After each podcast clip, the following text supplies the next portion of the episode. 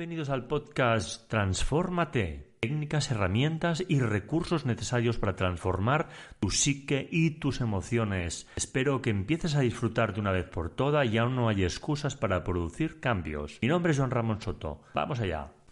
Siete técnicas y consejos para reducir la ansiedad.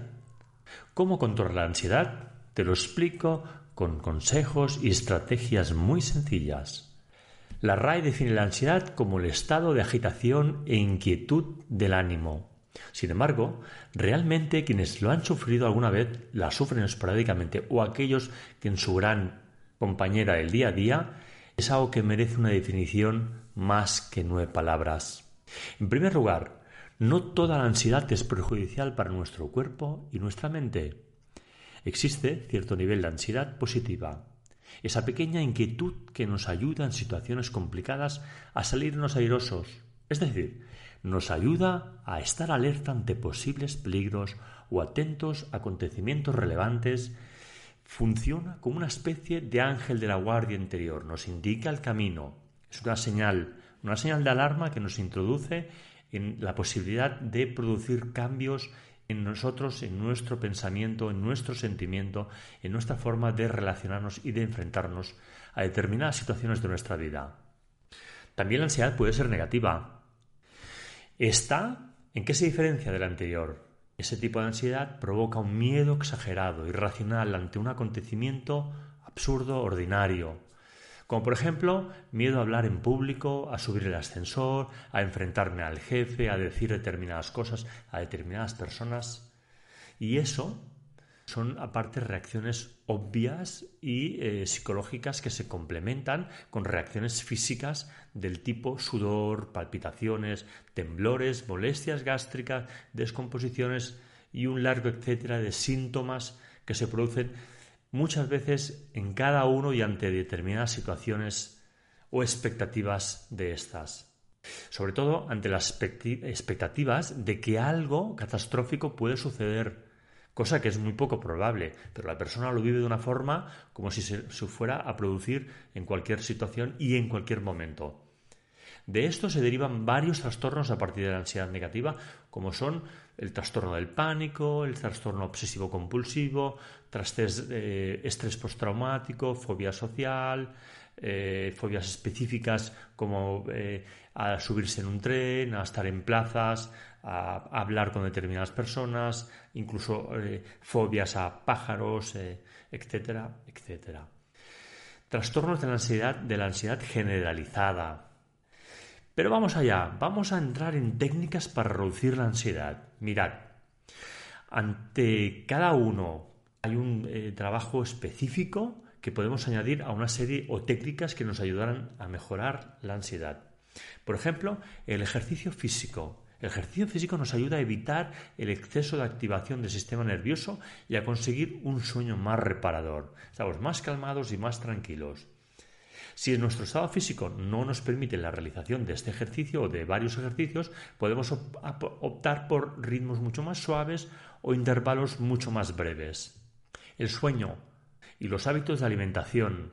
Una alimentación desequilibrada puede perjudicar a alguno de los síntomas gastrointestinales asociados con algunos de los estados de ansiedad. Una alimentación saludable y equilibrada nos ayudará a controlarla. Respecto al sueño, los beneficios del dormir siempre son muy obvios. Si vemos que la ansiedad no nos deja dormir, o peor, el pensamiento de que no podemos dormir no nos deja dormir, podemos optar por leer algo aburrido, porque eso nos conduce a un estado de ensoñación, un estado de aburrimiento mental que nos conducirá al sueño. Esto como herramienta es una cuestión de probarlo. A unos le funcionarán y a otros no. A los que le funciona la lectura, hacia ahí, hacia la lectura. Y ser, eh, diríamos, repetir ese proceso. Y a los que les vaya mejor hacer ejercicio antes de ir a dormir, pues que lo prueben. Es una cuestión de observación. Meditación. Ese es un punto muy interesante. Seguro que has oído hablar del mindfulness, ¿no? Es una técnica de meditación que te ayudará a conseguir una atención plena de aquello que está sucediendo en un ambiente totalmente relajado, donde puedas asegurarte de que nadie te va a molestar. Céntrate en tu respiración, haz una respiración suave, lenta y profunda y déjate llevar. Al cabo de un rato vas a experimentar una agradable sensación de sedación física y mental. Sensaciones corporales simplemente a través de un sonido, de una melodía que te pueda conducir también a una práctica de atención plena y esta, como efecto secundario, como beneficio, te va a producir un estado de tranquilidad y de relajación.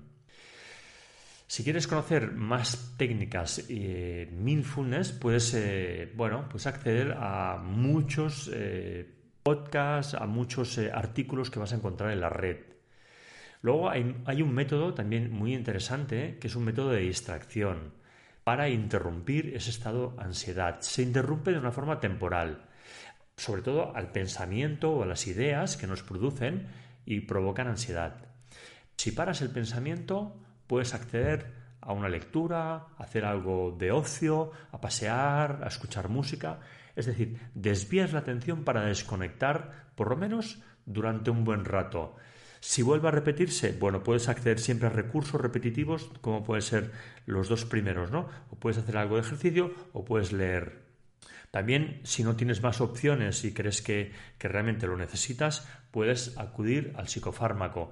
Este es un complemento que nos puede ayudar muy bien, eh, pero siempre acompañándolo eh, con, un estudio médico, que vayas al médico te pueda eh, verificar que tienes ahí un, tema de ansiedad realmente verificado o a un psiquiatra que te pueda diagnosticar algún tipo de ansiolítico para poder ayudarte. Pueden ser de mucha utilidad. Yo no me opongo, pero pienso que es un tema que debe siempre llevarse de una forma paralela a un tratamiento de psicoterapia o algún proceso de coaching emocional que te pueda ayudar a, enfocarte mejor en un presente, eh, cómo proyectarte hacia un futuro y cómo eh, desconectar posiblemente de un pasado. Y antes de acabar, un consejo. Y recuerda, por supuesto, que la ansiedad es nuestro guardián interior. Como te decía al inicio del podcast, nos indica un cambio a realizar en nuestra forma de pensar, en nuestra forma de entender la vida, en nuestra forma de enfrentarnos, en nuestra forma de relacionarnos con los demás, con el dinero, con las emociones, con la sexualidad, con aquello que eh, tú identifiques que es para ti es una perturbación interior y necesitas modificarlo de alguna forma. Espero que este breve artículo, podcast, te haya servido para poder por lo menos darte a pensar eh, que alguna cosa tienes eh, ganas y necesidad de modificar. Gracias y hasta muy pronto.